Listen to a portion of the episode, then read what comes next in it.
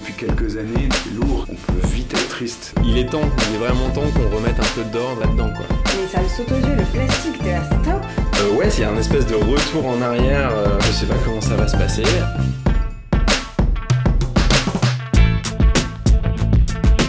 J'ai hâte de voir comment les gens vont réagir. Je ne suis pas exemplaire, c'est juste j'essaie de faire ma part. Je suis assez optimiste, finalement.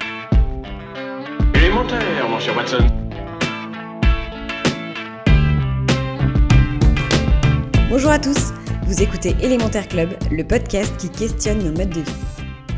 Cet épisode hors série a été enregistré en public chez Face to Face, qui organise des pop-up de jeunes créateurs engagés pour une mode plus responsable. À l'occasion de sa septième édition, Face to Face a invité plusieurs intervenants experts de la mode pour débattre lors d'une table ronde autour de la question suivante. Peut-on allier business et écologie dans la mode? Ils sont créateurs, consultants, journalistes ou encore fondateurs de start-up et ont tous à cœur de faire évoluer ce secteur.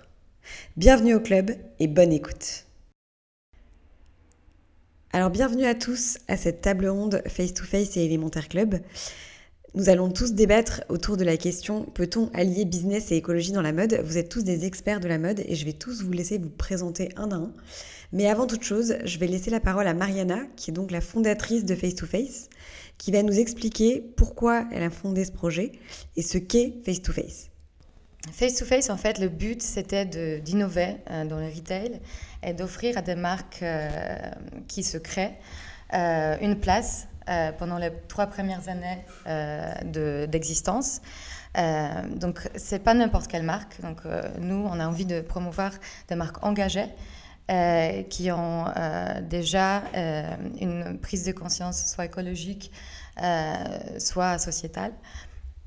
Et euh, le but, en fait, par nos salons, c'est de euh, donner la possibilité de rencontrer des clients en direct et de vendre.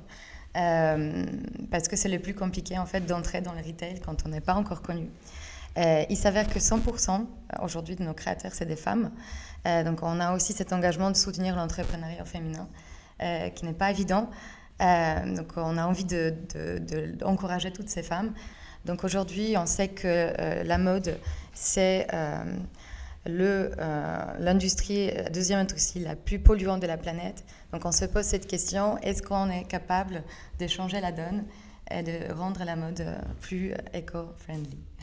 bah super, belle introduction. Donc euh, je vais aussi laisser euh, toutes les personnes présentes autour de cette table se présenter. Euh, et ensuite on pourra justement débattre sur ce vaste sujet qui est peut-on allier business et écologie? Donc, bonjour, je suis Virginie Ducatillon et j'ai lancé Adapta l'année dernière. Euh, j'ai travaillé pendant une dizaine d'années dans l'industrie de la mode, euh, en développement maroquinerie dans diverses maisons de luxe. Euh, donc chez Hermès, Chanel, Céline. Donc euh, après dix années de bons et loyaux services, je me rendais compte aussi un petit peu comme toi, Mariana, bah, de différentes problématiques concernant les matières premières, surtout.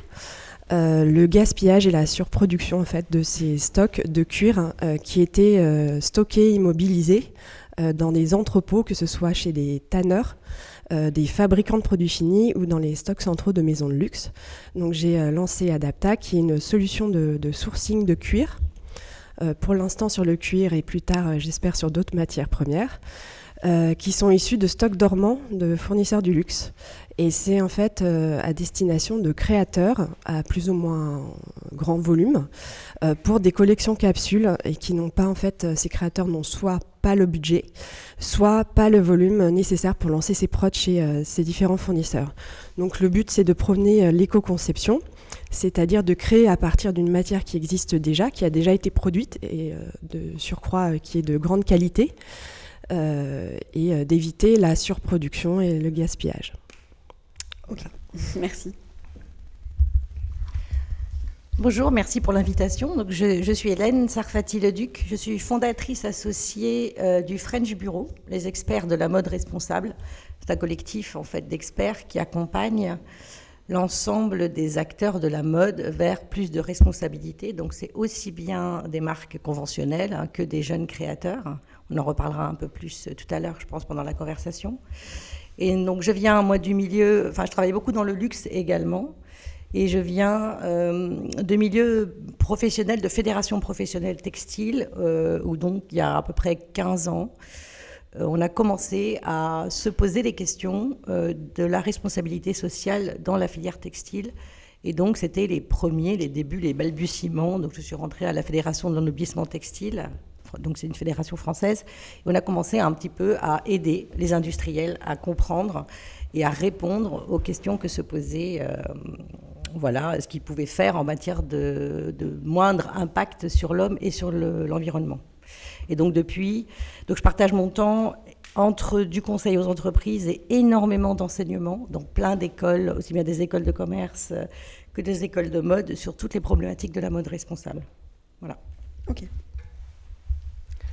Bonjour, donc moi je suis Adeline Dargent. Donc alors moi je suis restée dans le monde des organisations professionnelles puisque je dirige le syndicat de Paris de la mode féminine qui compte aujourd'hui euh, environ 150 entreprises, donc d'entreprises assez établies à des plus petites euh, et des jeunes créateurs, donc euh, dont certains se construisent aujourd'hui avec des bases éco-responsables. Donc c'est intéressant de les suivre aussi. Et, de partager leur modèle avec des plus gros qui, eux, cherchent à, rentrer dans le, dans le, sujet, qui ont parfois un peu de mal. Euh, je travaille sur tous les sujets RSE de la Fédération française du prêt-à-porter féminin, euh, pour qui euh, c'est un sujet prioritaire depuis l'arrivée de son président, Pierre-François Lelouette, en 2016. Et après avoir réalisé euh, quelques études, on a lancé euh, en mars dernier un guide des approvisionnements responsables, justement pour accompagner nos marques euh, qui ne savent pas par quel bout prendre le sujet tellement il est vaste. et on a fait le choix de focuser sur les appros parce qu'on pense, enfin en tout cas c'est notre parti pris à la fédération, que c'est le, cœur du sujet et que c'est là qu'on retrouve les, les principaux enjeux. Voilà. Merci. Bonjour, Aurélia Vigoro. Donc, euh, moi, je suis euh, responsable du marketing et de la communication pour euh, The Woolmark Company, qui est le lobbying international de la laine. donc, je suis vraiment au début de la chaîne sur la matière. Et le but de la Woolmark, c'est aussi de promouvoir cette matière qui est naturelle, biodégradable, et de l'introduire également dans le monde sportif, parce qu'aujourd'hui, c'est un, vrai enjeu aussi de se dire que tout ce qui est outwear se développe énormément et de voir comment, avec la recherche et l'innovation, on peut de plus en plus suppléer euh, des matières, on va dire, euh, plastiques et euh, en, utilisant des matières naturelles. Merci Aurélia. Bonjour, je m'appelle Antoine, je travaille chez le CIP français. Donc le CIP français, c'est des vêtements entièrement fabriqués en France. On travaille auprès de 43 industriels partout en France. On va chercher le savoir-faire là où il est pour remplir le carnet de commandes de, ces fabricants. Donc aujourd'hui, c'est une fabrication 100% française. Nos enjeux aujourd'hui sont sur des matières plus durables. Et donc c'est mon rôle au sein du site français justement d'essayer de regrouper toutes ces alternatives pour essayer de faire une sorte de sachet de thé auprès de toutes les équipes. Je suis en charge du bon sens, je ne suis pas un responsable RSE. je ne veux pas prendre de décision. Euh, c'est la responsabilité de tous de s'occuper de ces sujets-là. Et on n'aime pas le mot euh, RSE parce que euh, c'est un mot compliqué pour dire quelque chose de simple, du bon sens. voilà. Et en parallèle, je m'occupe aussi des réseaux sociaux, mais c'est pas trop le sujet aujourd'hui. Ok, merci Antoine.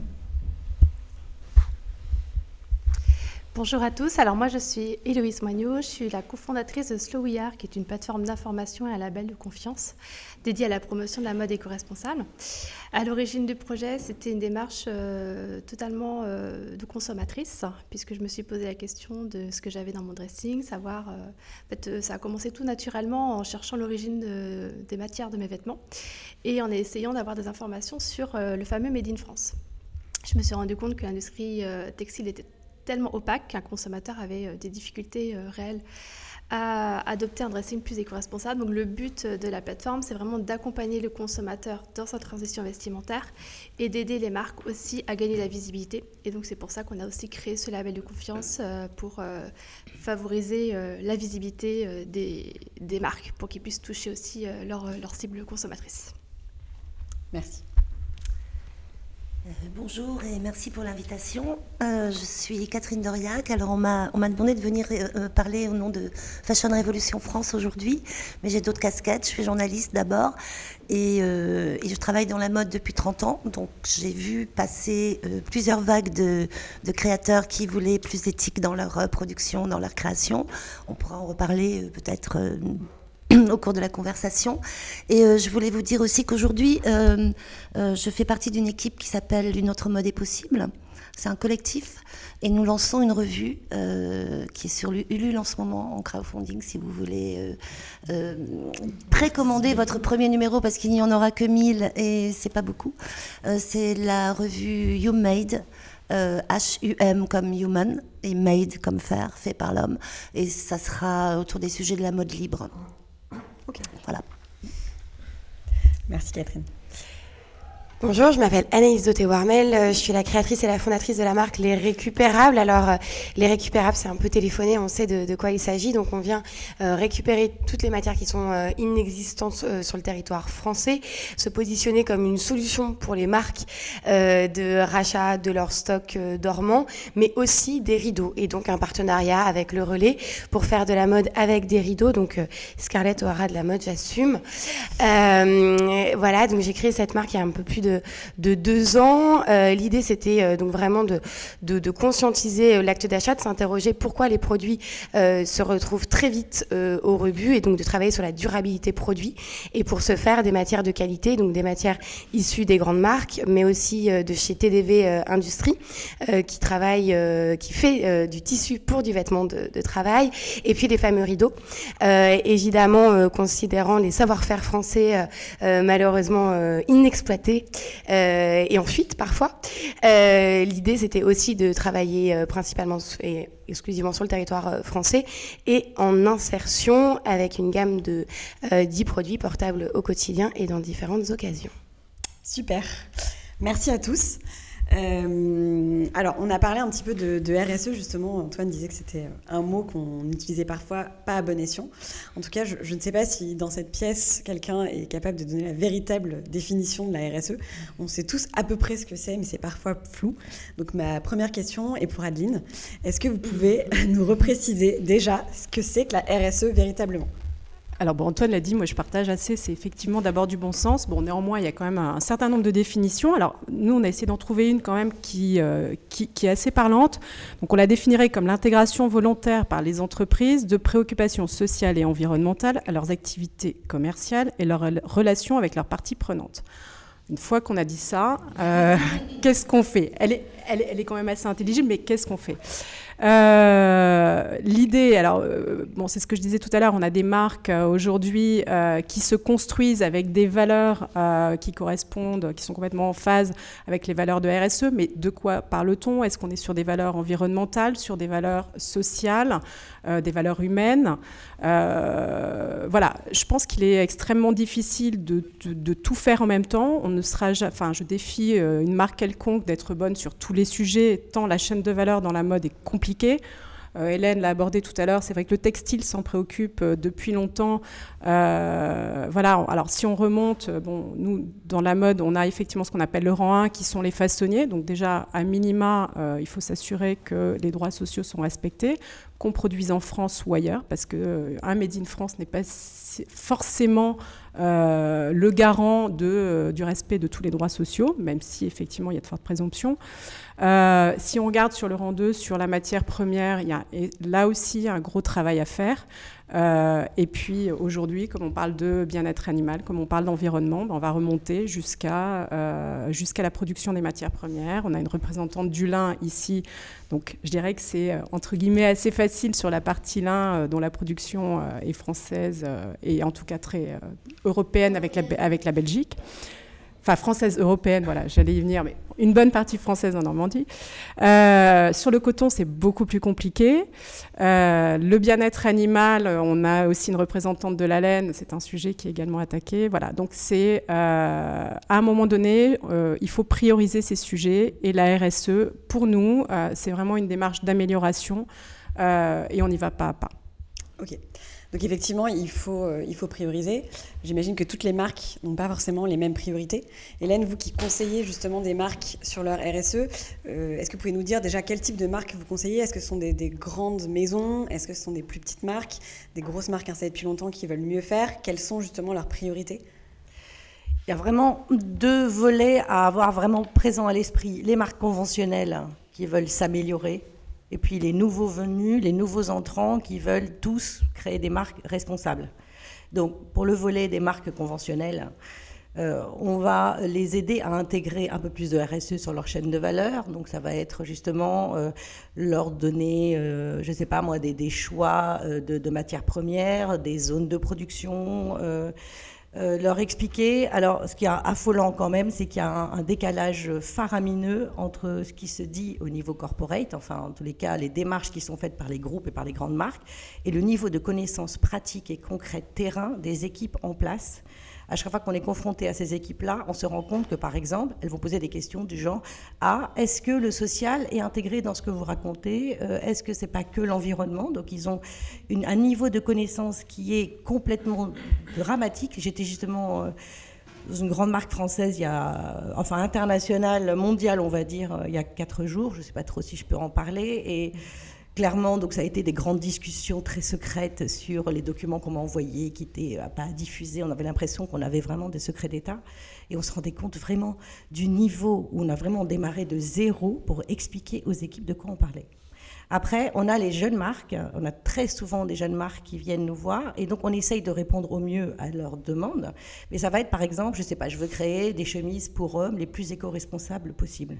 Donc après, on va discuter avec elles des compromis qu'il faut faire. Qu'est-ce qu'on veut dire? Qu'est-ce qu'on veut mettre en avant? Est-ce qu'on veut plutôt de la fabrication locale? Est-ce qu'on veut plutôt du fil recyclé? Mais si on fait du fil recyclé, est-ce qu'on est capable d'avoir la qualité qu'on en attend? Donc ça va être toujours une question de compromis, de différenciation. Parce qu'aujourd'hui, quand même, il y a tellement de nouvelles marques qui arrivent sur le marché. Il y a tellement de vocations éco-responsables. C'est tellement compliqué dans la mode en général. L'idée, c'est de leur dire quel est votre point de vue et aussi essayer d'expliquer à votre client les compromis que vous allez faire parce qu'on en fait obligatoirement. Parce qu'il faut réfléchir en termes d'analyse de cycle de vie, en se disant, je ne sais pas, je veux favoriser un savoir-faire, j'en sais rien, euh, quelque part dans une région du monde. Donc, à ce moment-là, on va en parler, mais on aura un bilan carbone qui sera important. Il va falloir le compenser. Ou alors, je veux faire travailler des gens localement. Enfin, voilà. Donc, l'idée, c'est vraiment euh, de les aider là-dessus et puis surtout de les guider et de leur faire accepter qu'ils ne peuvent pas tout avoir pour l'instant et que et que c'est pas c'est pas grave et qu'aujourd'hui, comme le disait Adeline aussi, enfin, le point fondamental, c'est qu'on veut, on doit être transparent et sincère, c'est-à-dire raconter aux gens ce qu'on fait clairement, ne pas leur faire avaler des couleuvres quelque part et leur dire on est bon quelque part, moins bon ailleurs, mais en tous les cas, l'intention c'est d'être au maximum de ce qu'on peut faire. Mmh, voilà. Plus de transparence. Voilà. Euh, donc effectivement, l'écologie c'est devenu un vrai sujet et dans la mode notamment, et c'est bien. Euh, on a parfois l'impression que euh, les marques qui veulent bien faire sont les petites marques, si je grossis le trait, et les grosses font du greenwashing. Si je caricature, qu'est-ce que vous en pensez? Non, non, non. Alors, par exemple, je travaille beaucoup avec le luxe. Et donc, on a souvent cette question de dire le luxe ne peut pas être éco-responsable. D'accord? Le luxe, c'est ostentatoire, c'est gaspillage, c'est tout ce qu'on veut. Mais quand on réfléchit à la chaîne de valeur, OK, du luxe, c'est complètement consubstantiel de la chaîne de valeur. Je ne sais pas. On ne fait pas attention à la biodiversité, on n'a plus d'abeilles. On n'a plus d'abeilles, on n'a plus de fleurs, on n'a plus de fleurs, on n'a plus de parfum. Donc Guerlain est mort, par exemple. Le cuir. Question majeure du cuir, déforestation, interdiction des élevages intensifs, pénurie très importante du cuir un peu partout, à cause des émissions de, des gaz à effet de serre. Donc clairement, aujourd'hui, les marques sont obligées d'anticiper les réglementations qui deviennent très fortes, qui vont interdire les élevages intensifs, qui vont évidemment interdire, comme au Brésil, enfin bref, qu'on qu déforeste pour ça. Donc moi, ce que j'explique et ce avec quoi euh, je travaille avec les, les, entreprises et les chefs d'entreprise, c'est que plus vous serez responsable, plus votre business perdurera. Donc, c'est pas du tout est-ce qu'on peut être écologique en étant, en faisant du business, c'est on ne peut pas faire de business si on ne pose pas la question de la raréfaction des matières premières, de l'augmentation des coûts de l'énergie. Pourquoi on recycle Pourquoi on réutilise Parce qu'on est en pénurie. Pourquoi on récupère de l'or dans les euh, téléphones Parce qu'on a une difficulté d'accès à ces matières rares? Pourquoi le coltran Enfin, tout ce que vous savez là-dessus? Donc aujourd'hui, c'est vraiment euh, voilà, tous les modèles changent et on est vraiment sur une modification substantielle des business models, la location, la seconde main. Donc forcément, euh, voilà, pour moi, il n'y a absolument aucune antinomie et il faut arrêter de penser comme ça, c'est-à-dire que c'est même plus un sujet, c'est vraiment la base, voilà, la base. Oui, et puis vous parliez du luxe, finalement, quand on achète une belle pièce dans le luxe, on va la garder toute sa vie. Oui. Euh, et puis la fast fashion qu'on va effectivement jeter euh, très rapidement. Le vrai luxe ne se jette pas. Et y a, alors sur le luxe, il y avait une transmission verticale. Avant, c'était on transmet de, la mère à la fille à la petite fille. Aujourd'hui, on est sur la transmission horizontale avec les achats de seconde main. Mm. C'est-à-dire que ça s'est énormément développé. C'est-à-dire que je vais acheter une part de la vie de ce sac, j'en sais rien, qui a appartenu à une japonaise, voilà. Et donc l'idée, c'est le vrai luxe ne délocalise pas uniquement, uniquement si c'est pour chercher des savoir-faire qu'il n'a pas localement. On est vraiment, euh, il y a une compatibilité extrêmement forte entre le luxe et le développement durable tel qu'on l'entend, parce que ces savoir-faire, c'est les centré sur la main de l'homme, c'est respect des matières premières, c'est donc forcément européen. Enfin, en tous les cas, bon, ça exporte énormément, mais voilà, on peut compenser. Euh, donc, clairement, aujourd'hui, euh, je veux dire que c'est pas, pas une option. Voilà. Et juste pour finir, juste en deux mots, hier j'étais juste avec Paris Dauphine, on est en train de créer, il y a un, financement très important de la Commission européenne pour créer la meilleure formation au monde en matière de mode. Et donc l'idée c'était de réunir tous les professionnels et de travailler sur ce sujet-là pour intégrer dans une future formation de mode la formation la plus responsable au monde. Voilà. Et donc réfléchir à tous ces enjeux-là. Ok. Catherine, vous vouliez réagir? Oui, j'aimerais euh, revenir un petit peu sur. Euh, Hélène, tu, as tout à fait raison et je suis d'accord avec toi sur pas mal de sujets, sauf sur euh, l'histoire de la délocalisation. pour le luxe, énormément de, de, production de marques de luxe produisent en Asie. Donc aujourd'hui, on ne peut pas dire que le luxe, c'est local. La fabrication n'est pas locale. Est-ce que. Est-ce que tu peux revenir là-dessus, s'il te plaît? Alors moi, j'ai beaucoup d'étudiants et je parle très souvent de la Balenciaga, de la basket, de la sneaker Balenciaga qui est vendue 800 euros et qui est faite en Chine, clairement. Alors là, on n'est pas, on est tout à fait d'accord pour dire qu'on n'est pas dans le luxe.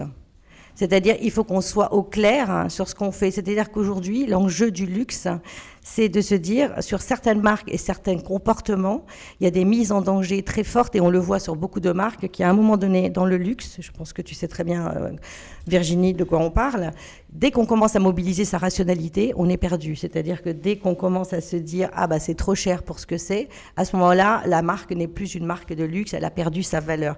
Le luxe, c'est une question de valeur et pas de prix. Et donc, clairement, celles qui font ce genre de choses en Asie, on a très souvent cette discussion-là, ce sont des choses qui mettent en danger les marques et qui n'ont pas du tout vocation à perdurer. Et d'ailleurs, une chose très marrante, c'est que Bernard Arnault, donc le patron hein, d'LVMH, a dit récemment qu'il voulait éradiquer tous les marketeurs hein, de son service. Il ne veut plus de service marketing. Donc ça ressemble à un truc un peu, voilà, euh, un peu un effet d'annonce. Voilà, exactement, c'est un gros mot. Aujourd'hui, on parle de brain content, d'accord On nourrit la marque, en fait, tu sais très bien de quoi on parle. Donc, euh, voilà, moi, ce que je dis, c'est qu'on ne parle pas de luxe quand on délocalise un savoir-faire qu'on a localement. Ok. Est-ce que quelqu'un d'autre veut réagir sur le sujet? Non ah. Donc, Héloïse de Slow Concernant les marques de luxe qui se lancent sur des produits pas chers, pour euh, justement pouvoir démocratiser leur marque quelque part auprès d'une clientèle euh, euh, qui n'a pas forcément les moyens. Je pense notamment euh, à des marques de luxe qui font des petits sacs, euh, donc je ne sais pas, à, 300 euros, 400 euros, pour pouvoir cibler de manière plus large leur, leur, leur public. Est-ce que pour toi, Hélène, ces marques-là, en l'occurrence, elles sont dans une démarche consciente en faisant ça ou enfin, est-ce que tu les, tu les as contactées, tu leur as posé la question de, des enjeux qu'elles ont?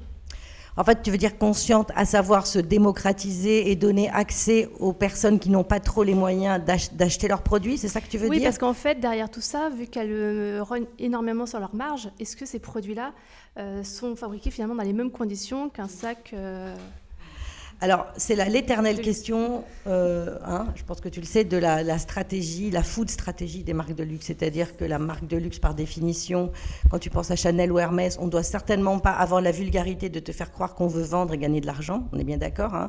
Le prix et l'argent, c'est pas du tout une question. En revanche, clairement, en faisant ce genre de choses, on veut gagner de l'argent. C'est comme les parfums, enfin comme tout ce qui se passe aujourd'hui. Donc, si alors aujourd'hui, avec la nouvelle communication des maisons de luxe, qui est de dire plutôt qu'avant de vous dire vous étiez le roi du pétrole, vous êtes Kanye West, vous survolez le reste du monde parce que vous accédez à nos produits, aujourd'hui la communication de luxe, elle est beaucoup plus sur les savoir-faire, la main de l'homme et la proximité avec euh, les gens localement. Donc ces petits sacs peut-être ou ces petits prix, euh, pour moi, c'est pas du tout une bonne idée. voilà. Donc on a, si on a envie de s'acheter un produit de luxe, on peut l'acheter d'occasion, enfin il y a mille façons d'accéder au luxe, mais le luxe par définition n'est pas censé aller à ta rencontre. Mm. Donc si tu te poses la question de savoir si effectivement il fabrique dans des bonnes conditions, je pense que Virginie nous le dira, ou dans les mêmes conditions, ben non, quand tu vas à la Vallée Village, les, sacs Burberry, enfin par exemple, que tu peux trouver là-bas, eh ben, ils ne sont pas fabriqués de la même façon que les sacs d'origine. Et ça, c'est du grand n'importe quoi. On est d'accord, mais ça se sait de plus en plus. Peut-être que tu veux rajouter quelque chose. alors moi, j'ai pas travaillé dans toutes les maisons de luxe et euh, j'ai eu la chance de travailler dans des très belles maisons qui euh, prônent vraiment la qualité. Euh, mais c'est vrai que pour moi, c'est pas une stratégie long terme, hein, comme tu le disais au début. c'est pas du tout une stratégie long terme de vouloir inonder le marché de sacs. Après, je pense que contrairement à des petites marques, ils arrivent à avoir aussi des meilleurs prix avec une plus grande peut-être qualité parce qu'ils ont du volume. Et du coup, forcément, il y a des économies d'échelle. Euh, après, forcément, un sac qui va coûter 400 euros, euh, euh, contrairement à un sac qui va coûter 4000 euros, forcément, ça va pas être la même chose. Enfin, tout a un prix. C'est même si effectivement il y a des marges par rapport à la communication et à la et à l'image de marque d'une maison de luxe, etc clairement, tout a un prix, euh, la matière première, euh, le travail, euh, la main-d'œuvre, la façon, même la communication, tout le storytelling derrière, tout le, support de tous les savoir-faire qui sont en France, en Europe ou ailleurs. effectivement, je suis assez d'accord avec toi. Hermès allait chercher le savoir-faire de la lac pour ses pour ses bracelets au Vietnam. Bon, typiquement, voilà, c'est vraiment cette, euh, cette idée de pouvoir euh, voilà, rechercher le savoir-faire là où il est euh, le meilleur. Donc voilà, après, il y a effectivement cette idée de marge par rapport à l'image de marque. et effectivement, une, une, chaussure Balenciaga, comme tu disais, qui est vendue à 800 euros et qui est fabriquée en Chine, on ne peut pas parler de luxe. Et c'est effectivement un positionnement prix qui n'est pas réel qui ne va pas perdurer, donc c'est évident. Après, si on a un conseil à donner peut-être aux jeunes créateurs, aux créateurs qui sont là, c'est que tout est dans la construction effectivement de la valeur de la marque. Et donc les valeurs aujourd'hui de développement durable, enfin ces valeurs-là qui nous portent, c'est un peu le supplément d'âme que le luxe avait jusqu'à présent. Donc c'est vraiment en incarnant ces valeurs-là et en nourrissant sa marque, euh, l'idée aujourd'hui en, en contradiction du marketing, c'est plutôt de donner tellement d'épaisseur et de contenu à son discours et à sa marque, que forcément la communauté va venir à cette marque-là euh, d'elle-même. C'est-à-dire qu'on ne fera plus de marketing traditionnel. Voilà. Donc vous parlez de communauté, effectivement, il y a une responsabilité des marques et aussi une responsabilité des consommateurs. Euh, on en parle de plus en plus. Euh, je pense qu'il y a une, vraie prise de conscience qui est vraiment en train de s'opérer dans la mode. Euh, justement, Catherine, avec Fashion Revolution, je pense que vous le voyez. Comment est-ce que vous expliquez que ce mouvement, qui est déjà né il y a quelques années, perdure et que chaque année, les gens encore se, manifestent en, demandant comment sont fabriqués leurs vêtements, etc. etc. Alors, Fashion Revolution, pour rappeler en trois, en, trois, quatre mots, est né en 2013 après l'effondrement du Rana Plaza à Dakar, qui a fait 1130 morts, 2500 blessés, avec des, dégâts, des dégâts sociaux hallucinants et une prise de conscience mondiale sur la façon dont les, nos vêtements sont fabriqués à l'autre bout du monde. Euh, aujourd'hui, Fashion Revolution, c'est 96 pays, c'est-à-dire euh, ça existe à peu près dans tous les pays du monde. Euh, les derniers chiffres, pour vous pour montrer l'ampleur, hein, les derniers chiffres, j'ai regardé sur Instagram ce matin, sur les hashtags Clothes, c'est 269 000 occurrences. Euh, sur Fashrev, qui est un, hashtag aussi très, utilisé, c'est 223 000. Et sur le hashtag Fashion Revolution, c'est 616 000 euh, occurrences euh, depuis, depuis 3-4 ans. Mhm.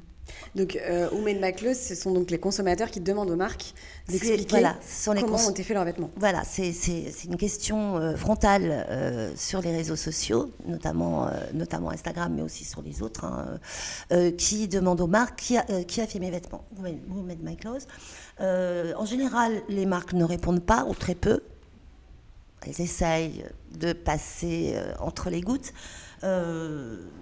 nous, ce qu'on a, essayé, ce qu'on a essayé de faire en France cette année, c'est de donner la parole à des, à des marques françaises, dont j'ai deux représentants ici euh, de, part et d'autre euh, de la table, Anaïs et, Antoine, donc qui, euh, qui, ont, qui ont... Antoine, tu as participé à l'organisation. Voilà. Euh, de la, sur la transparence. Et c'est le premier euh, souci aujourd'hui, je pense, des, du grand public, c'est la transparence. Qui a fait mes vêtements D'où viennent les matières Alors les matières, c'est compliqué, mais c'est vraiment la question qui se pose euh, d'une façon globale. Tout le monde autour de la table, et on est, on est très conscient. Et ça nous fait plaisir parce que ça a été un, travail de long, longue haleine pour amener les gens à, à cette prise de conscience. Euh, aujourd'hui, euh, Fashion Revolution, c'est euh, trois piliers importants. Il y a le, droit social, qui est donc le pilier de base, mais il y a aussi le changement climatique, le soutien, le soutien d'action pour le climat, et en, dernier, en dernier lieu, l'égalité homme-femme. Et ça, c'est trois sujets sur lesquels on, va travailler cette année en 2020. Donc les gens sont en vraie demande de traçabilité. Et voilà, et c'était la question. C'est pas juste euh, les marques qui se mettent à le faire parce que ça fait bien, il y a une vraie demande quoi. Aurélia donc nous, euh, sur la traçabilité, c'est vraiment aussi euh, le but de la Walmart Company avec le label qu'on a, qu'on a créé déjà dans les années 60, c'est de remonter la totalité de la supply chain, ce qui est devenu très complexe aujourd'hui parce qu'il y a énormément d'acteurs mais on est capable euh, aujourd'hui de sourcer aussi, d'avoir cette traçabilité de la matière. On a une marque avec laquelle on a collaboré, une marque australienne qui s'appelle Country Road, et elle qui a carrément euh, travaillé sur de la laine mérinos avec un système de traçabilité, c'est-à-dire que le consommateur peut vraiment voir d'où vient la laine, de quelle ferme, et euh, raconter justement aussi cette histoire sur l'investissement que fait la Woolmark sur l'accompagnement des fermiers, le côté aussi investissement sur la recherche et développement, le welfare des animaux, Aline en parlait. On a investi depuis 2011 euh, 45 millions d'euros sur la recherche et le welfare being des animaux. Donc c'est vraiment quelque chose pour nous qui est très important et on est ravis aujourd'hui que les marques prennent conscience de ça. Euh, justement, donc traçabilité, euh, Héloïse, avec Slow donc c'est une plateforme qui recense euh, les marques éco-responsables. Est-ce que c'est facile pour vous de justement de trouver les informations, de savoir quelles marques sont véritablement éco-responsables?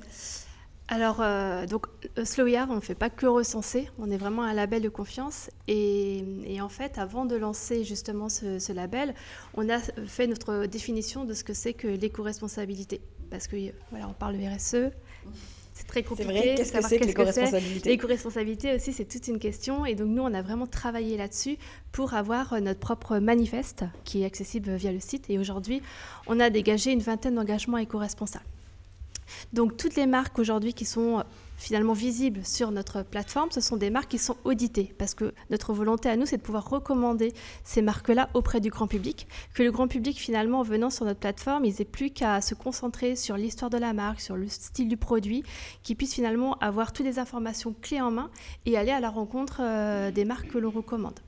Euh, donc, pour ça, on a créé ce, ce manifeste et aussi une grille de lecture et un référentiel qui nous permet d'obtenir toutes les informations sur euh, la manière dont travaillent les marques, sur euh, le profil de leur gouvernance, sur aussi la RSE, sur euh, tous les engagements éco-responsables et sur la chaîne de valeur. Donc ce sont ces quatre volets-là que l'on audite et qui nous permettent d'avoir une vision holistique de finalement de la démarche de la marque. Nous, on se concentre vraiment sur, euh, sur la démarche, pas seulement sur le produit. Euh, euh, si la démarche de la marque est éco-responsable, le produit, par essence, le sera aussi, sera aussi dans, dans cette démarche d'éco-responsabilité au global.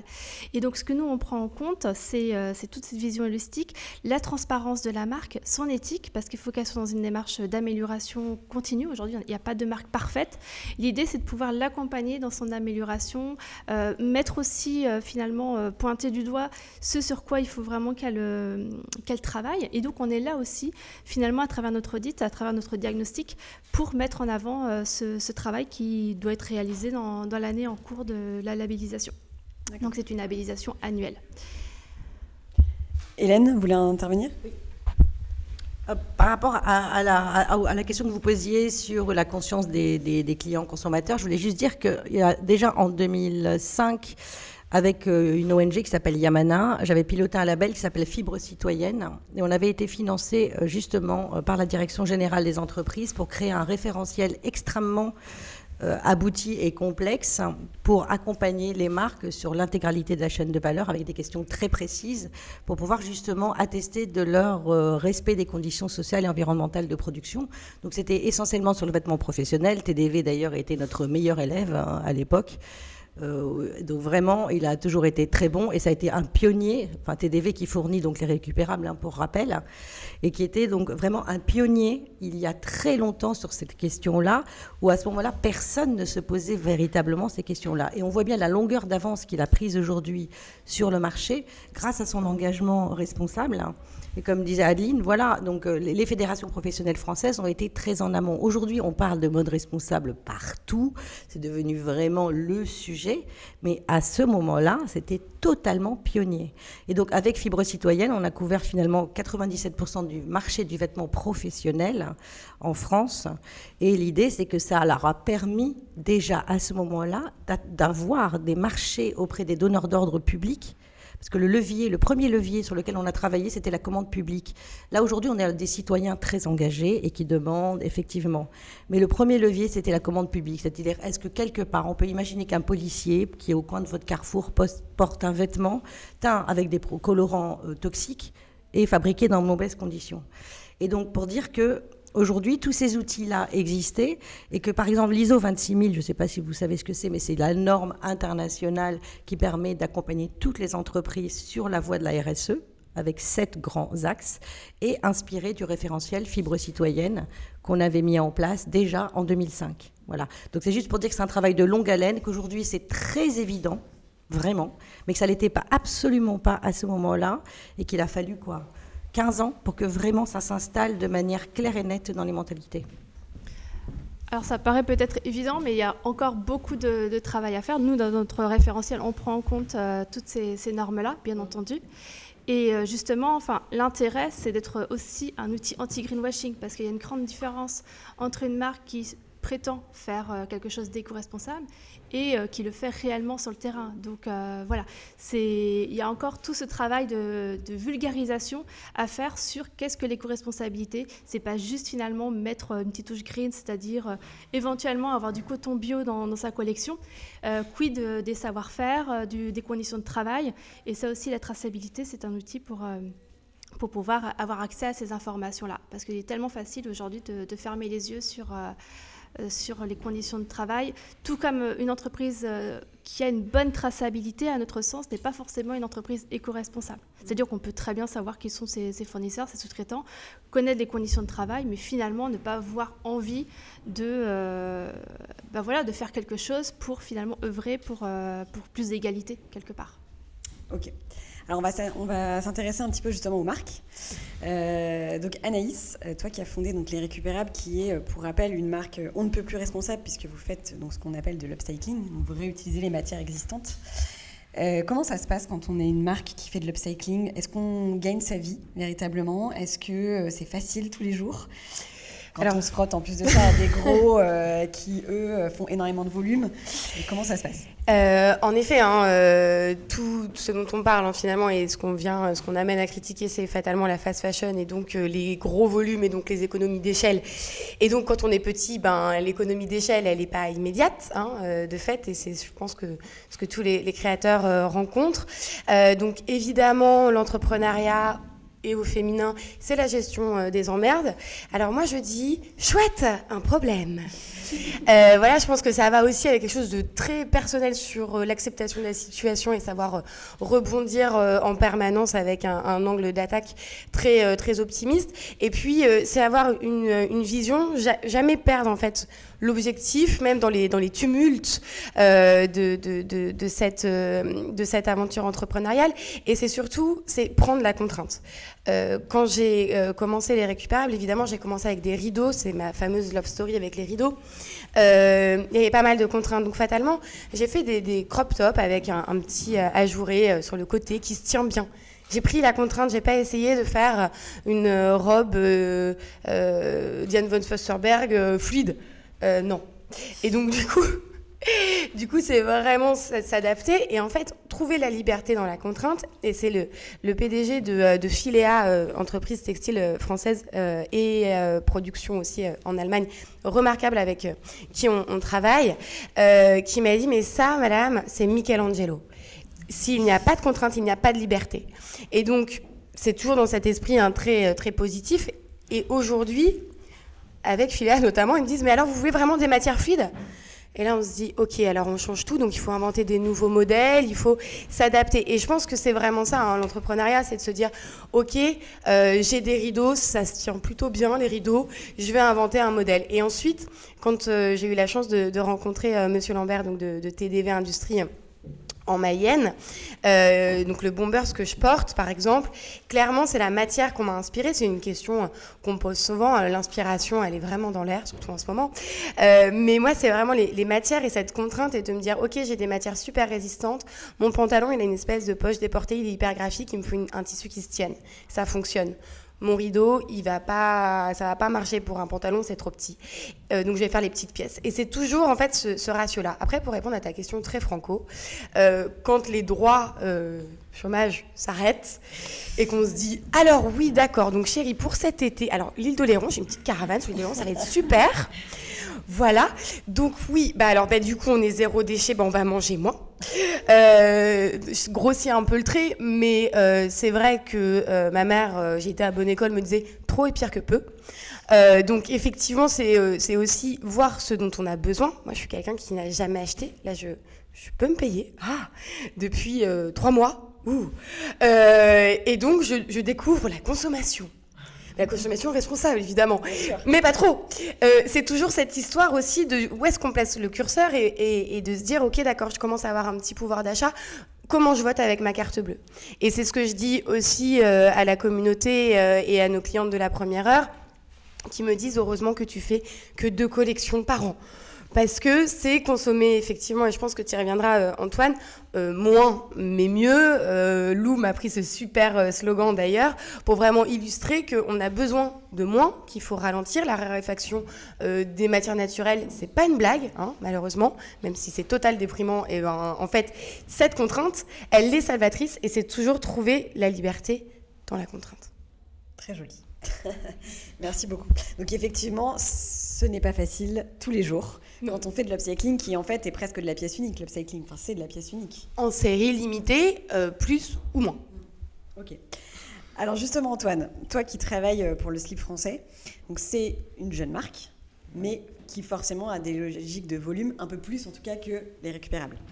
Comment ça se passe quand on, on, justement on fait du volume? Est-ce qu'on arrive toujours à avoir cette traçabilité? Est-ce que vos, vos, vos, consommateurs, enfin les acheteurs du slip français, sont aussi en demande ou est-ce qu'ils achètent vos produits juste parce que c'est joli? Est-ce que vous sentez qu'il y a une vraie demande? Comment ça se passe au slip Ouais. français? Pourquoi on achète de la mode? Pour être stylé. Exactement, on n'achète pas de la mode pour être responsable. Et je pense que c'est peut-être l'erreur que font beaucoup de marques au début en disant que euh, les marques doivent être. euh, enfin, leur argument numéro un, c'est d'être éco-responsable. L'argument numéro un d'une marque de mode, c'est d'être désirable. Et donc, c'est la base de tout. Et l'argument du Made in France chez nous, il vient en second plan. C'est-à-dire que c'est pas ça qui va faire que nos clients achètent. On parle pas de consommateurs, on parle de clients. Parce que justement, on a un problème avec la consommation, on consomme trop. Et l'idée, nous, c'est justement de fabriquer, de poser des bonnes bases dès le début pour réussir à justement pas dévier la barque quand on grandit trop et qu'on fait trop de volume. C'est de poser les bonnes fondations et de faire des produits qui durent, essentiels, qu'on peut justement euh, réparer, réutiliser. Enfin, l'idée, c'est vraiment de consommer différemment et d'inciter et d'éduquer nos clients dans cette direction. Nous, on a en fait trois verbes qu'on utilise, c'est euh, rayonner, éduquer, surprendre. C'est les valeurs de la marque France. Et donc, du coup, on veut faire rayonner les savoir-faire. On veut éduquer nos clients à consommer moins et mieux et surprendre. L'idée, c'est toujours embarquer notre communauté et ce qu'ils se disent, qu'est-ce qu'ils sont cons aussi, puis c'est quoi leur dernière, leur dernière connerie, leur dernier coup de com'. Tout ça pour créer une marque forte et la rendre désirable. Et derrière, bah, ah, c'est cool, en plus, ils font les choses bien. Mmh. Donc en fait. du plus. C'est ça. Et euh, donc sur, sur, toute cette question euh, de la traçabilité, bah, du coup, c'est en prenant le taureau par les cornes, et en, prenant le problème à la base et en posant les fondations dès le début. C'est beaucoup plus compliqué aujourd'hui pour des grands groupes d'amener cette traçabilité parce qu'ils ne l'ont pas fait avant. Et donc du coup, il y a tout qui est très opaque pour eux aujourd'hui. Et c'est compliqué pour eux. Et je les plains de, tout ça. Il y a du boulot. Mais du coup, ouais, nous, euh, voilà, nous sur la fabrication, on est 100% transparent. Mais sur les matières premières, on a plein d'enjeux. Moi, je n'ai pas peur de mettre le doigt euh, là où ça va pas chez le slip. Euh, mon boulot, c'est de dire euh, à toutes tes équipes, bon, ok, qu'est-ce que tu fais bien, qu'est-ce que tu fais pas bien, qu'est-ce que tu as envie de mieux faire? Et clairement, sur les matières premières, bah, nous, notre coton, il n'est pas bio et on aimerait bien faire mieux. Sauf qu'on fait des sous-vêtements, c'est ce qu'on porte au plus près de notre corps, il faut que ce soit confortable. Est-ce qu'on a des alternatives au coton en termes de confort? Est-ce que le coton recyclé, ça justement baisse pas la qualité de notre produit? Est-ce que du coup nos clients derrière, ils vont pas dire ah non, c'est de la mauvaise cam, on va arrêter d'acheter chez le C français? Donc on se pose plein de questions. Donc euh, on avait posé les bases de notre mission, c'était la fabrication locale, valoriser les savoir-faire, tout ça. On a checké le truc. Maintenant, on a un autre défi et on l'a clairement euh, défini euh, avec toute l'équipe. C'est comment on va aller vers, justement vers plus de, de éco-responsabilité, de, des matières plus durables et plus locales. Et là-dessus, on travaille. Déjà, on a des projets en cours, notamment au niveau de la laine. C'est hyper intéressant. On, on va relancer enfin, la filière lainière. En gros, il y a 80% de la laine française qui est exportée en Chine. What the fuck? Euh, et on a le plus gros troupeau mérinos d'Europe. Et donc, du coup, là, il faut relocaliser les savoir-faire, relancer les, savoir-faire de filière lainière. Et donc, du coup, c'est ce qu'on est en train de faire avec Made in Town et Première Vision. Et on va lancer le pull 100% français à la rentrée. Et donc, ça, c'est quand même. On est super content de se dire, bah, en fait, là, juste en revalorisant un savoir-faire qui n'existait plus, on peut justement utiliser une matière qu'on a apportée. Ça va être du coup du 100% local, fabrication et matière. Et donc, du coup, on va arrêter de de marcher sur la tête avec d'autres matières. Je ne sais pas pourquoi j'en suis venu à parler de ça.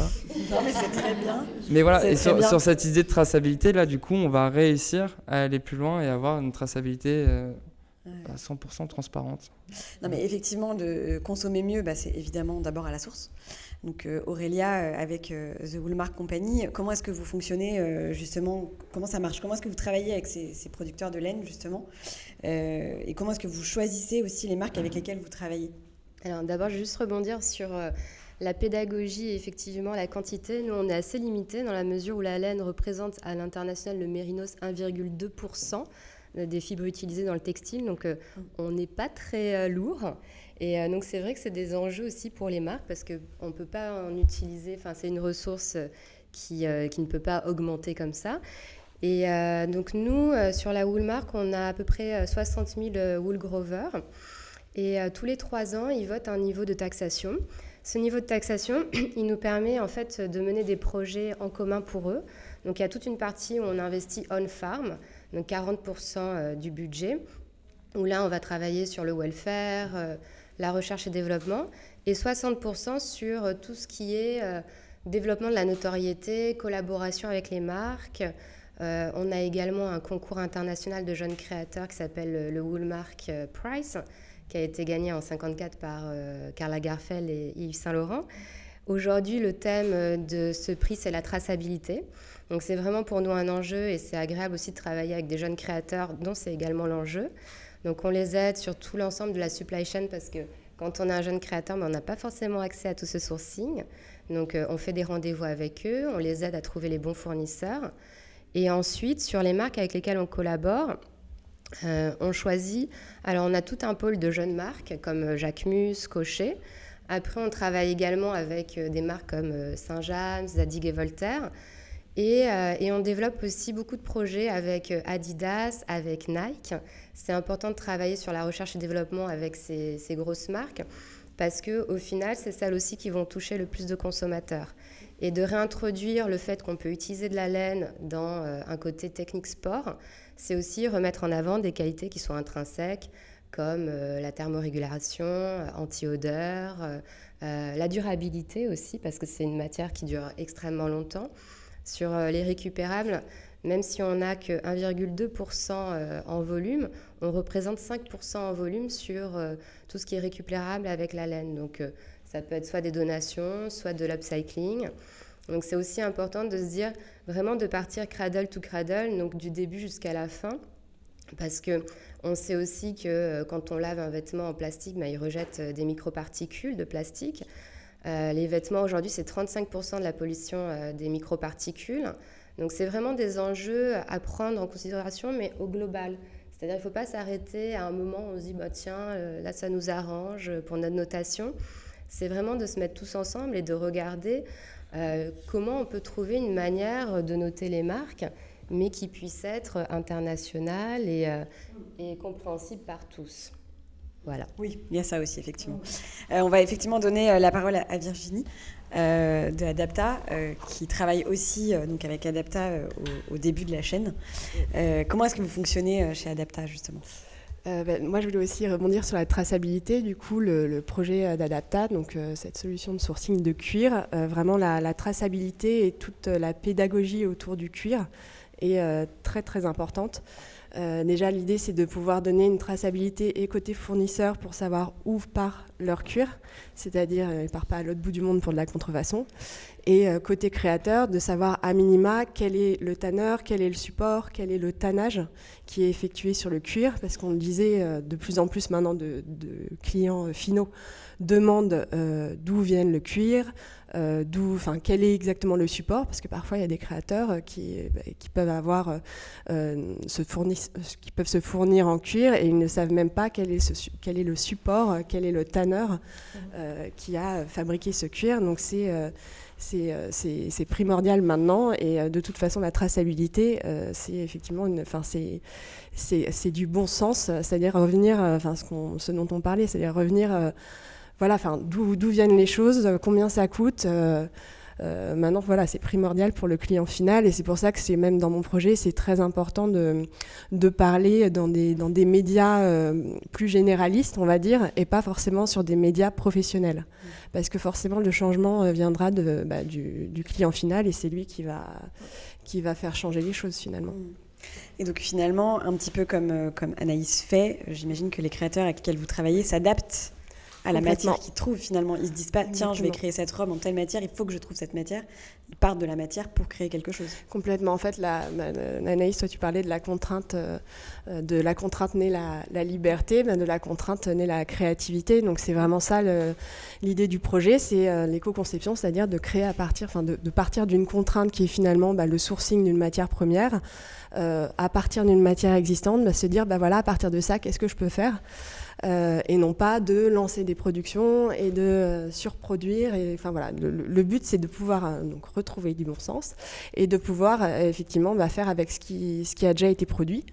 Euh, donc moi, je peux travailler avec soit des artisans qui vont faire euh, des pièces uniques, euh, soit ça peut être des marques qui vont faire, qui, ont plus ou moins un gros volume. Donc ça peut être des petites prods, des animations de collection ou des petites collections capsules pour des marques qui ont plus de volume et qui sont peut-être plus moyen de gamme, mais qui vont, grâce bah, au cuir que je peux sélectionner, pouvoir monter en gamme et pouvoir avoir aussi ce discours de, de d'éco-conception et de, faire à partir de l'existant et de pouvoir donner aussi une traçabilité sur leur, sur leur matière. Mm. Hélène? Je voulais juste rajouter deux choses. Sur la traçabilité, c'est tout à fait faisable. Je veux dire qu'il y a plusieurs années, quand on était sur le label fibre citoyenne, on a eu des loueurs de linge, c'est-à-dire des gens qui sont à l'extrême bout du bout du bout de la chaîne, qui louent des vêtements, qui ont réussi à obtenir une traçabilité amont jusqu'au champ de coton. Ça veut dire que si on veut, on peut. C'est une question de volonté, hein, l'histoire, euh, et de finances. On est bien d'accord. Quand je dis on veut, on peut, c'est que ça veut dire qu'on a les moyens. Donc quand un grand groupe ou quelqu'un, une grande marque ne le fait pas, c'est pas parce qu'elle ne peut pas, c'est parce qu'elle ne veut pas. Donc euh, on a réussi à savoir sur la vache folle d'où venait, enfin Marguerite la pauvre qui était en train de paître dans un pré au mieux, hein, mais en général c'est plutôt dans une étable. Donc on, sait faire. Voilà, donc ça c'était clair. Et sur la question de la contrainte, effectivement, moi j'ai animé des ateliers par exemple pour le groupe LVMH, pour l'OEV, auprès des designers, en leur disant, ne, pas utiliser certaines choses ou faire avec ce que vous avez, c'est exactement comme Picasso pendant sa période bleue. Hein, donc il s'est dit voilà, je vais faire que du bleu, donc ça génère une créativité extraordinaire. Et la contrainte, c'est beaucoup plus. Par exemple, Apple, c'est ce qu'ils font. Euh, voilà. Donc globalement, ce que ton, ton modèle économique, c'est plutôt une idée extrêmement forte d'un point de vue créatif, comme ce que fait Anaïs. Oui, mais, mais même euh, d'un point de vue global, enfin, mm. euh, tout, enfin, tout artiste, en fait, sans, sans contrainte, il n'y a pas de créativité de toute façon. Enfin, euh, un artiste, on lui donne un Enfin, s'il n'y a aucune contrainte, il ne sait pas vers où aller. Enfin, mm. il y a trop de possibilités. Donc, de toute façon, on a besoin de, de, contraintes. Enfin, c'est et voilà. Et, au niveau de la traçabilité, c'est vrai qu'il y a beaucoup de choses, enfin, en termes de, de cuir. là, pour l'instant, malheureusement, moi, j'arrive pas à donner la traçabilité jusqu'à l'élevage. Euh, alors, je pose la question évidemment et j'ai l'information sur d'où viennent les supports, euh, mais le but c'est d'avoir, voilà, au final, de pouvoir dire, bah voilà, tel cuir, il vient de tel chez tel, de tel éleveur, il a été abattu à tel endroit et il a été tanné à tel endroit. Donc, d'avoir vraiment la filière complète. Euh, mais tout ça, effectivement, est en train d'être mis en place par toutes les fédérations et le Centre technique du cuir, le Centre national du cuir. mais ça coûte effectivement bah, de l'argent, mais Enfin, c'est comme euh, Who Made My Clothes. Enfin, c'est juste remettre, euh, euh, redonner l'information sur ce que valent les choses et, et, redonner l'information sur la valeur des choses. parce que sans ça, de toute façon, on n'avancera pas. Et de toute façon, il faut, il faut mettre de l'argent sur la table. Et c'est. La réglementation et voilà. Oui, oui, mais même le client final, il faut vraiment l'éduquer, entre guillemets, sur la valeur des choses. Sinon. Mariana, tu voulais intervenir? Moi, je vois quand même un, paradoxe un peu fatal euh, dans tout ce qu'on se dit, c'est que les grands groupes, groupes peuvent, ne veulent pas, et les petits veulent, ne peuvent pas. C'est-à-dire qu'il y a une question de prix et de volume. Nous, on organise des événements euh, qui sont dédiés au, grand public, euh, donc en, client final. Et souvent, ce que je vois, les marques, notamment des marquineries, mais pas uniquement, c'est qui, qui ont un positionnement prix qui s'approche du luxe ou qui est au même niveau de prix que le luxe. Souvent, la question, c'est mais pourquoi c'est ça coûte aussi cher? Et il y a une sorte de méfiance du client qui se dit, mais cette marque, je, la, je la, découvre, elle n'est pas encore, elle n'a pas peut-être encore cette désirabilité euh, qui prend du temps, et c'est la communication finalement et les fameux marketing. Mais euh, la question, c'est pourquoi j'achèterais un sac à 700 euros d'un créateur que je ne connais pas? Euh, Et d'où vient aussi cette nécessité de raconter une histoire? Parce que c'est les clients qui choisissent, et c'est les clients qui donnent le pouvoir euh, finalement euh, moi juste je voulais intervenir parce que euh, on faut pas faire une dichotomie entre bah, les petits créateurs qui veulent bien faire mais qui peuvent pas et les, marques de luxe qui peuvent pourraient faire mais qui ne font pas. Forcément, il y a, énormément de locomotives qui viennent heureusement de, des, des, groupes de luxe et des grandes marques de luxe donc il faut aussi arrêter le, côté blanc-noir des choses. alors effectivement, ils pourraient toujours faire plus mais euh, déjà le, peu qu'ils font, c'est déjà c'est déjà ça, et c'est eux qui vont euh, qui euh, qui mettent en place justement. Je me positionne du côté de jeunes créateurs. Bien sûr, mais ça c'est la question. Et du coup, qui arrive avec un prix final qui est souvent difficile à accepter par un, client qui découvre la marque. C'est ça je suis d'accord, mais ça c'est le compliqué parce que ça qui coince souvent, on a justement on utilise du coup, ça prend beaucoup de temps de construire un sac, donc le client il s'en rend pas compte et les matières premières qui coûtent très cher mhm. et on arrive avec un prix souvent qui est déconnecté de la réalité du marché et qui positionne un jeune créateur un peu en dehors de, voilà, du, marché. C'est pour, ça aussi, enfin, je, ouais, je, vais juste intervenir, c'est effectivement, moi j'ai souvent cette, euh, cette discussion avec les, les, créateurs sur le positionnement prix, etc., ce qui peut être acceptable de la part du client final. Euh, le but aussi bah, de, solutions comme Adapta, mais euh, il y en a, d'autres, c'est de pouvoir aussi ben, donner un accès à ces jeunes créateurs à de la matière première de qualité. Euh, pour un prix euh, deux à trois fois euh, moins cher que la matière, enfin que la valeur réelle de cette matière. le but c'est de pouvoir voilà donner un coup de pouce au départ quand ils n'ont pas beaucoup de volume, de les de les éduquer entre guillemets et de leur parler de la matière et de la qualité de la matière et des bons fournisseurs pour qu'ensuite, lorsqu'ils ont du volume, qu'ils puissent justement aller se réapprovisionner chez ces fameux fournisseurs et voilà, et savoir où ils, où ils doivent aller.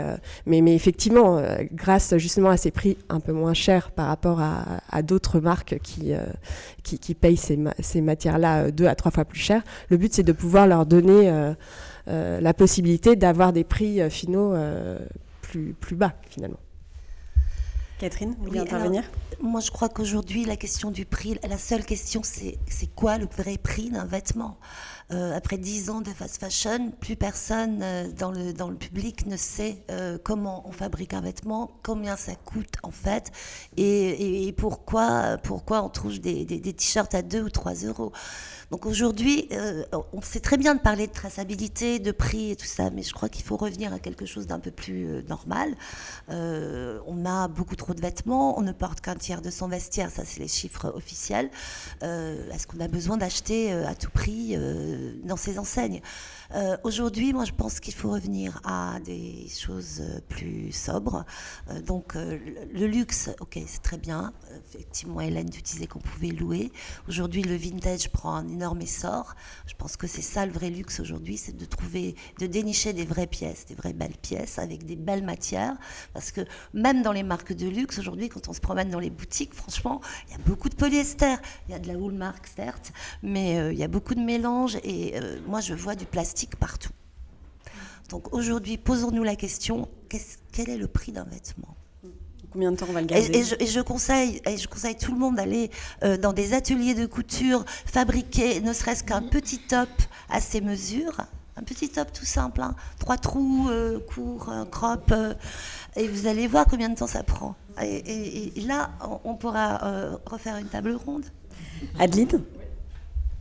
Je voulais juste rebondir sur ce que disait Catherine. En fait, c'est une vraie réalité aujourd'hui. J'ai l'exemple, on a parlé de la filière laine, effectivement, en France. Et, euh, euh, voilà, on a certaines marques qui s'y intéressent aujourd'hui, mais qui se retrouvent confrontées, en fait, à des consommateurs, enfin, avec des à des clients qui, finalement, euh, sont assez engagés en termes de consommation.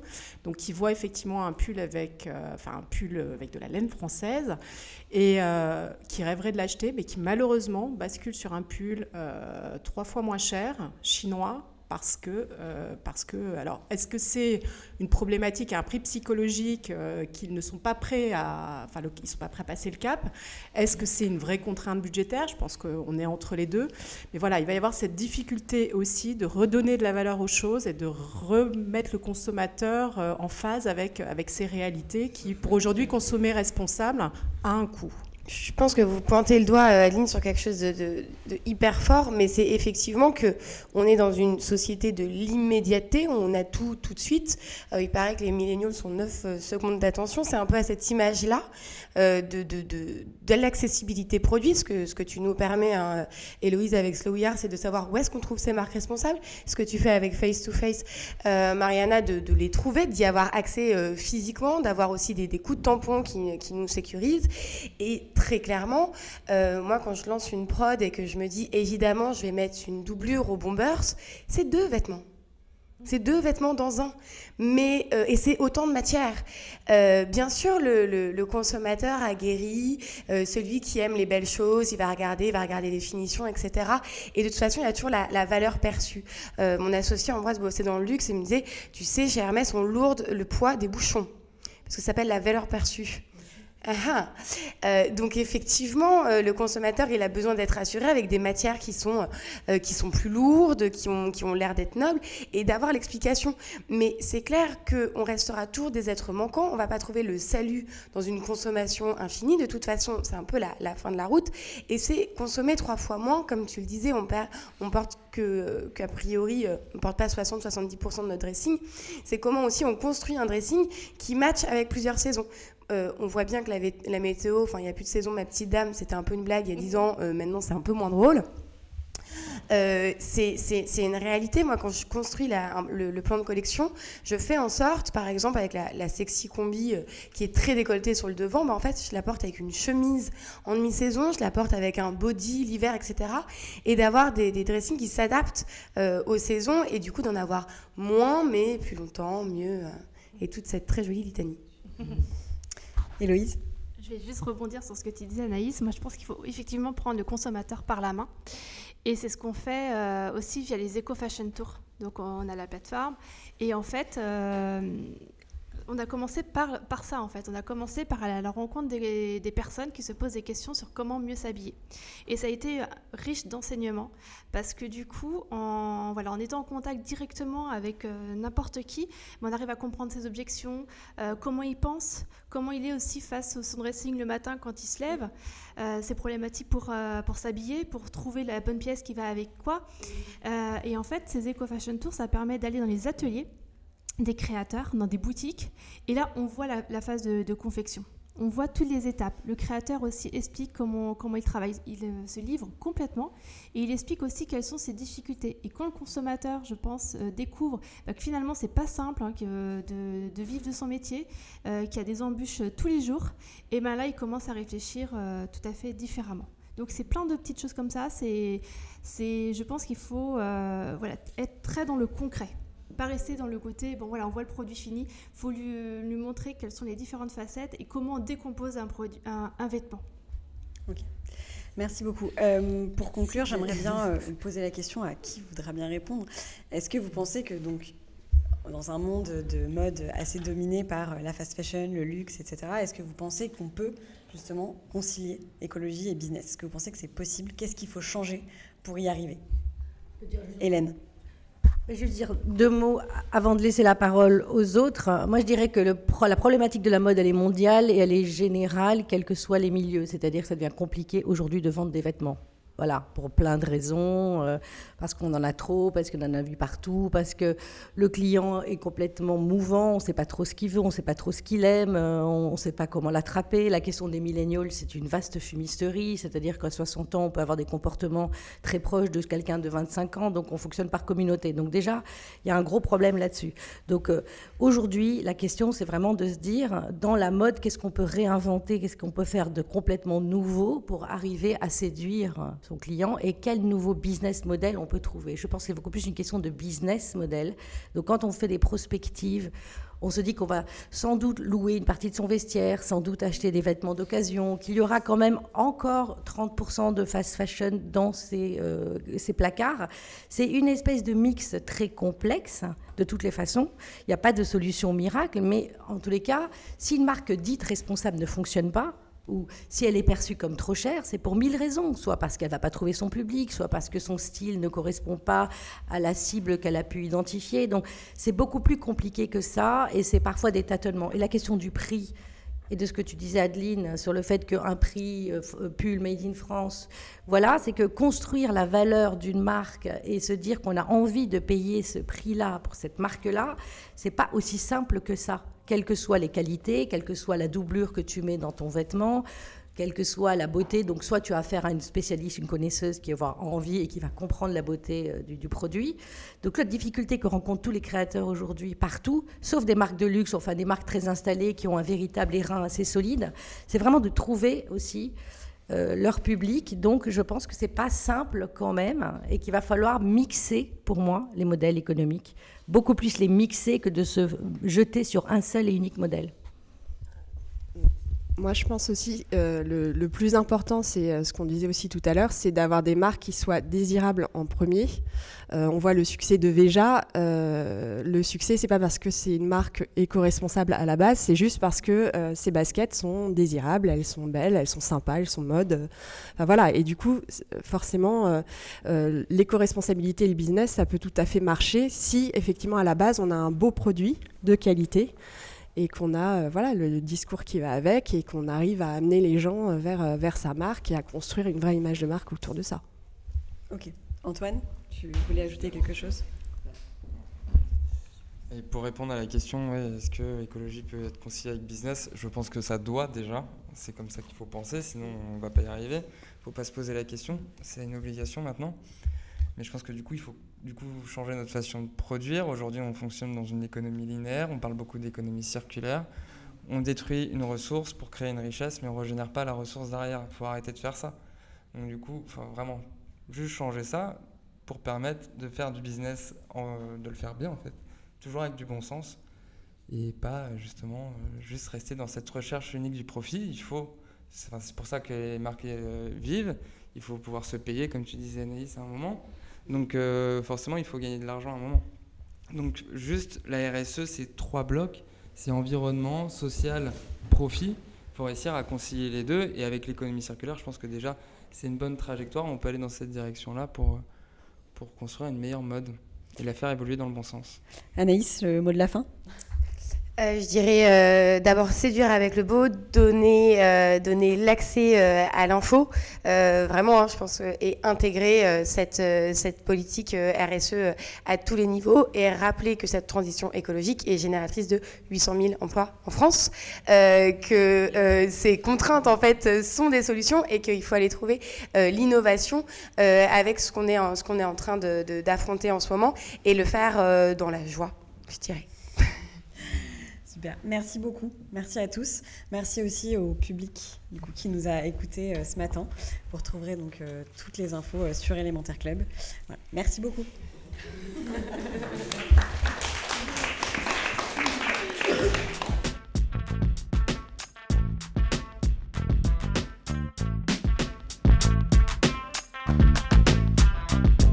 Merci pour votre écoute. Vous retrouverez toutes les références dans la description de l'épisode. Et si vous avez envie de découvrir chaque semaine des marques, des associations ou des personnalités qui ont un impact sociétal ou environnemental, pensez à vous abonner à notre newsletter, La Relève. Pour cela, il vous suffit de vous inscrire sur notre site élémentaireclub.com. Vous pouvez aussi nous retrouver sur les réseaux sociaux. N'hésitez pas à nous écrire, à nous faire part de vos commentaires et des sujets que vous aimeriez voir traités. Et bien sûr, vous pouvez nous laisser une note sur le podcast qui est très utile pour nous. Rendez-vous dans 15 jours pour un nouvel épisode.